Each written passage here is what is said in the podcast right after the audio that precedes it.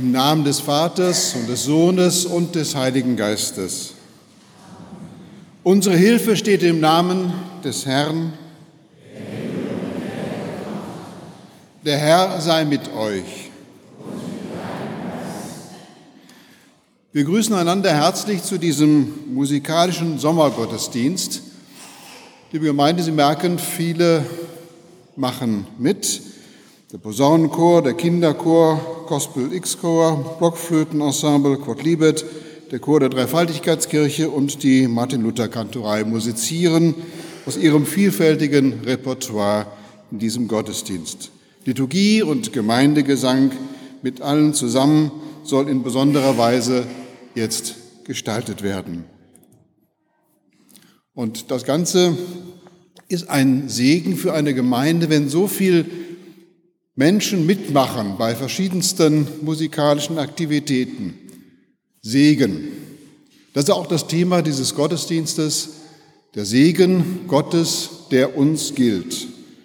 Und damit ist der Wochenspruch aufgenommen, aus Gnade seid ihr selig geworden durch Glauben und das nicht aus euch, Gottes Gabe ist es. Gottes Segen, der uns geleitet.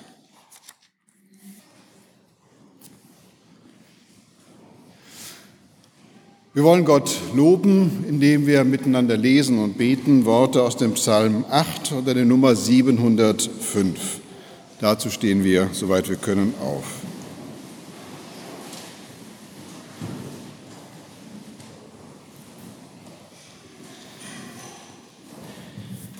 Herr, unser Herrscher, wie herrlich ist dein Name in allen Landen, der du zeigst deine Hoheit am Himmel.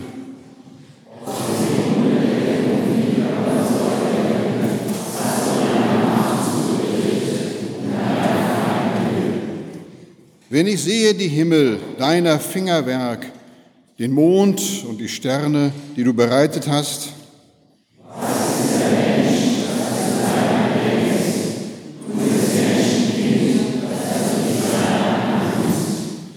Du hast ihn wenig niedriger gemacht als Gott, mit Ehre und Herrlichkeit hast du ihn gekrönt.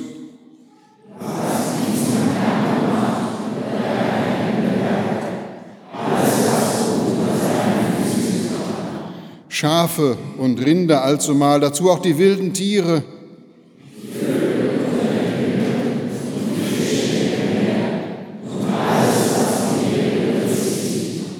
Herr unser Herrscher, wie herrlich ist dein Name in allen Landen. Amen.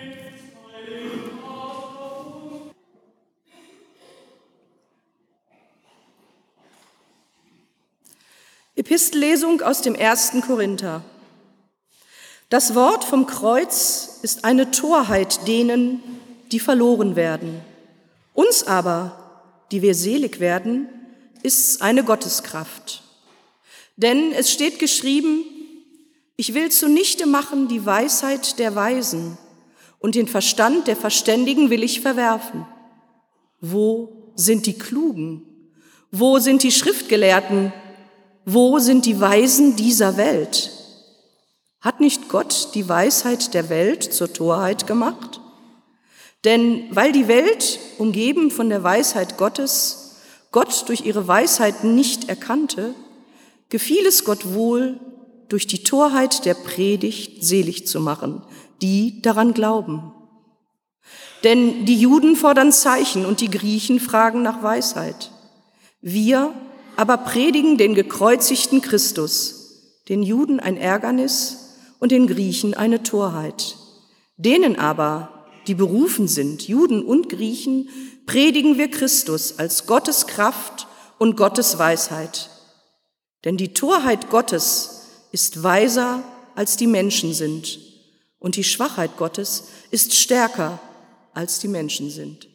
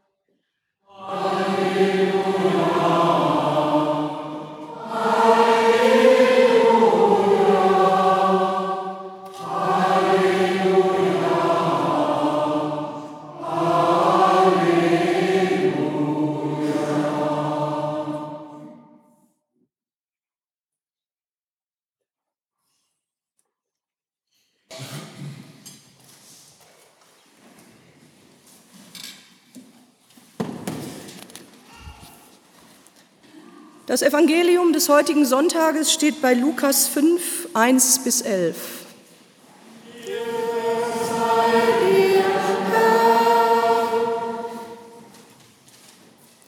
Es begab sich aber, als sich die Menge zu Jesus drängte, um das Wort Gottes zu hören, da stand er am See Genezareth und sah zwei Boote am Ufer liegen. Die Fischer aber waren ausgestiegen und wuschen ihre Netze. Da stieg er in eins der Boote, das Simon gehörte, und bat ihn, ein wenig vom Land wegzufahren. Und er setzte sich und leerte die Menge vom Boot aus. Und als er aufgehört hatte zu reden, sprach er zu Simon, Fahre hinaus, wo es tief ist, und werft eure Netze zum Fang aus. Und Simon antwortete und sprach, Meister, wir haben die ganze Nacht gearbeitet und nichts gefangen aber auf dein Wort will ich die Netze auswerfen. Und als sie das taten, fingen sie eine große Menge Fische und ihre Netze begannen zu reißen. Und sie winkten ihren Gefährten, die im anderen Boot waren, sie sollten kommen und mit ihnen ziehen. Und sie kamen und füllten beide Boote voll, so dass sie fast sanken. Als das Simon Petrus sah, fiel er Jesus zu Füßen und sprach, Herr, geh weg von mir, ich bin ein sündiger Mensch denn ein Schrecken hatte ihn erfasst und alle, die bei ihm waren, über diesen Fang, den sie miteinander getan hatten. Ebenso auch Jakobus und Johannes, die Söhne des Zebedeus, Simons Gefährten. Und Jesus sprach zu Simon, Fürchte dich nicht, von nun an wirst du Menschen fangen. Und sie brachten die Boote ans Land und verließen alles und folgten ihm nach.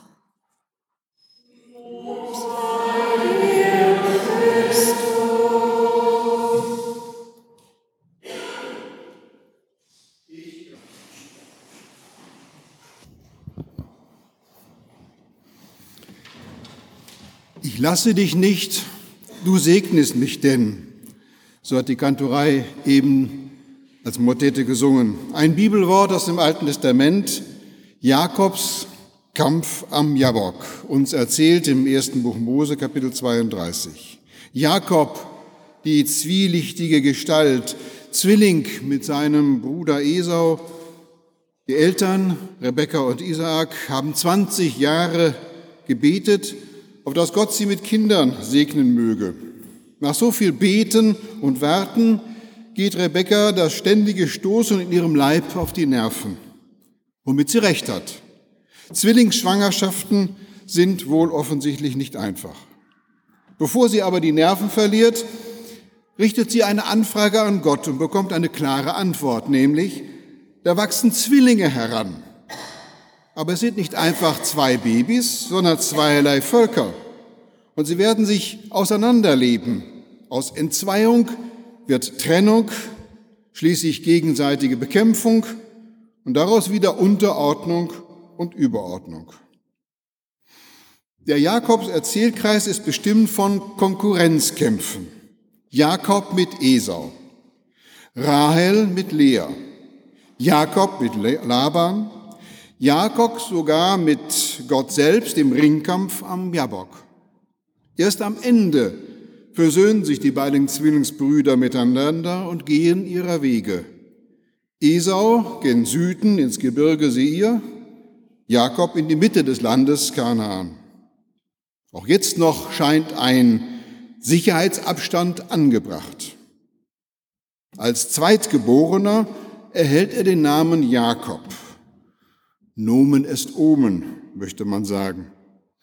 Jakob hält, noch während beide bei der Geburt hinausrutschen, mit einem Ärmchen die Verse Esaus fest so als wolle er ihn am Eintritt ins Leben hindern und selber als erster anschlagen, wie bei einem Schwimmwettbewerb.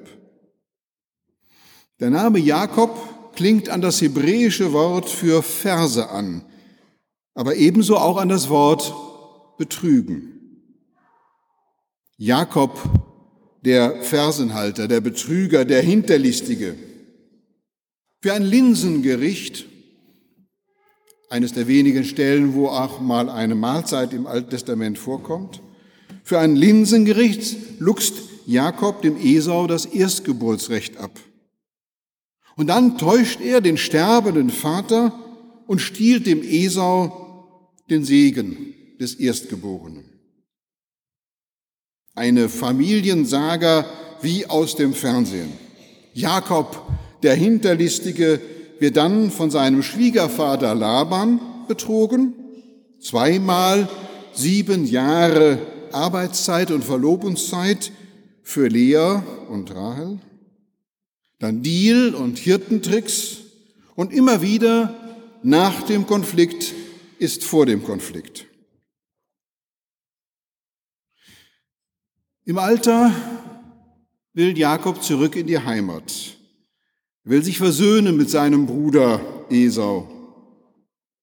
Kaum im Ostjordanland angekommen, begegnen ihm die Engel Gottes, gleichsam als Geleitschutz für die Auseinandersetzungen, die ihm bevorstehen. Jakob kommt nicht in ein von fremden Göttern beherrschtes Land oder von einem rachsüchtigen Bruder besetztes Land. Nein, mit so vielen Engeln im Rücken muss eigentlich alles gut gehen. Aber Jakob ist unsicher und ängstlich. Und die 400 Söldner, mit denen Esau dem Jakob in wortloser Entschlossenheit entgegenzieht, sprechen eine deutliche, drohende Sprache. Auch das Geschenk von 540 Stück Vieh, Ziegen, Schafe, Kamele, Kühe, Stiere, Esel, beeindrucken dem Esau nicht. Auf die nicht aufzuhaltende Streitmacht reagiert Jakob mit einer Sicherheitsmaßnahme. Noch in jener Nacht aber stand er auf, nahm seine beiden Frauen, seine beiden Mägde und seine elf Kinder und ging durch die Furt des Jabok. Er nahm sie und brachte sie über den Fluss. Dann brachte er hinüber, was er sonst noch hatte. Jakob aber blieb allein zurück. Da rang einer mit ihm, bis die Morgenröte heraufzog. Und er sah, dass er ihn nicht bezwingen konnte und berührte ihn an seiner Hüfte, sodass das Hüftgelenk Jakobs ausrenkte. Und er sprach, lass mich los, denn die Morgenröte ist heraufgezogen. Aber Jakob antwortete, ich lasse dich nicht, es sei denn, du segtest mich. Wie heißt du? Jakob. Du sollst nicht mehr Jakob heißen, sondern Israel Gottesstreiter. Denn du hast mit Gott und mit Menschen gekämpft und hast gewonnen. Jakob fragt ihn, bitte nenne mir deinen Namen. Was fragst du nach meinem Namen? Und dort segnete er ihn. Und Jakob nannte die Stätte Penuel, das heißt Angesicht Gottes, denn, sagte er, ich habe Gott von Angesicht zu Angesicht gesehen und doch wurde mein Leben gerettet. Und als er Penuel verließ, ging ihm die Sonne auf und er hinkte an seiner Hüfte. Eine abgründige Erzählung, liebe Gemeinde. Der exakte Handlungsablauf, der vom Erzähler nur mit groben Pinselstrichen angedeutet wird, ist kaum zu durchschauen. Vielleicht ist gerade diese Erzählweise ein bewusst eingesetztes Stilmittel.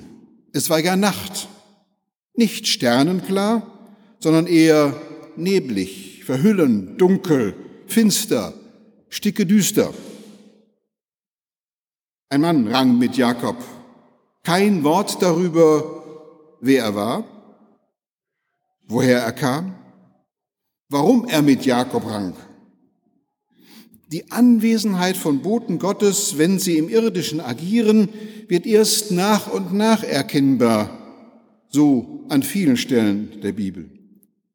Dass dem Menschen ein Bote Gottes, ein Engel begegnet, merkt dieser oft erst im Nachhinein. Es ist ein verbissener Kampf, ein hartnäckiges Ringen am Ufer des nächtlichen Flusses. Fast hören wir die keuchenden, kämpfenden Männer inmitten der nächtlichen Nebelschwaden am Wasser. Mit Bärenkräften kämpft Jakob um seine Existenz, um sein Leben. Zwar wird er am Ischias Nerv seine Hüfte getroffen, verrenkt und gehbehindert geschlagen, aber er lässt noch nicht los. Lass mich los, denn die Morgenröte ist heraufgezogen. Wörtlich steht da, entlass mich. Mit exakt dem gleichen Wort bat Jakob seinen Schwiegervater Laban um Entlassung aus dem Dienstverhältnis. Und jetzt wird Jakob vom geheimnisvollen Ringkämpfer um Entlassung gebeten. Aber Jakobs Antwort auf die Entlassbitte lautet, ich lasse dich nicht, denn du segnest mich. Jakob möchte sich vom nächtlichen Angreifer einen weiteren Segen erstreiten. Ahnte er, dass er mit einem Manne rang, der ihm über den Segen des sterbenden Vaters Isaac hinaus zu einer ungeahnten Segensfülle verhelfen konnte? Erst jetzt fragt der Angreifer nach dem Namen Jakobs und erweist sich als mächtige Respektperson, die die Macht hat, einem anderen einen neuen Namen zu geben. Denn die Namensgebung ist ein herrschaftlicher Machtakt. Durch die Namengebung mache ich mir Dinge vertraut. Dies ist so, wenn Eltern dem Neugeborenen einen Namen geben. Oder auch wenn wir wissen wollen, wie die Krankheit heißt, die uns trifft, was wir benennen können, was wir beim Namen nennen können, das ist nicht mehr fremd und angstmachend. Jakob bekommt einen neuen Namen. Jakob, der Hinterlistige, soll von nun an Israel der Gottesstreiter heißen, denn du hast mit Gott und mit Menschen gekämpft und hast gewonnen. Immer noch hat Jakob aber nicht begriffen, mit wem er gekämpft hat. Darum sagt er, bitte nenne mir deinen Namen. Er will das Unbegreifliche begreifen, will es fassen, in der Hand bekommen, es benennen. Der Angreifer aber sagt ihm nicht seinen Namen, stattdessen segnet er Jakob. In Lesotho gibt es Menschen, die tragen stets ein Ledertuch bei sich. Am Tag schützt es sie vor Wind und Wetter, vor Hitze und Kälte, denn in der Nacht decken sie sich damit zu. Zusammengefaltet dient es als Sitzkissen, ausgebreitet als Tisch, an dem geteilt wird, was sie zum Leben haben. Die Mütter tragen ihre kleinen Kinder darin. Gott ist uns so nahe wie dieses Tuch, sagen sie.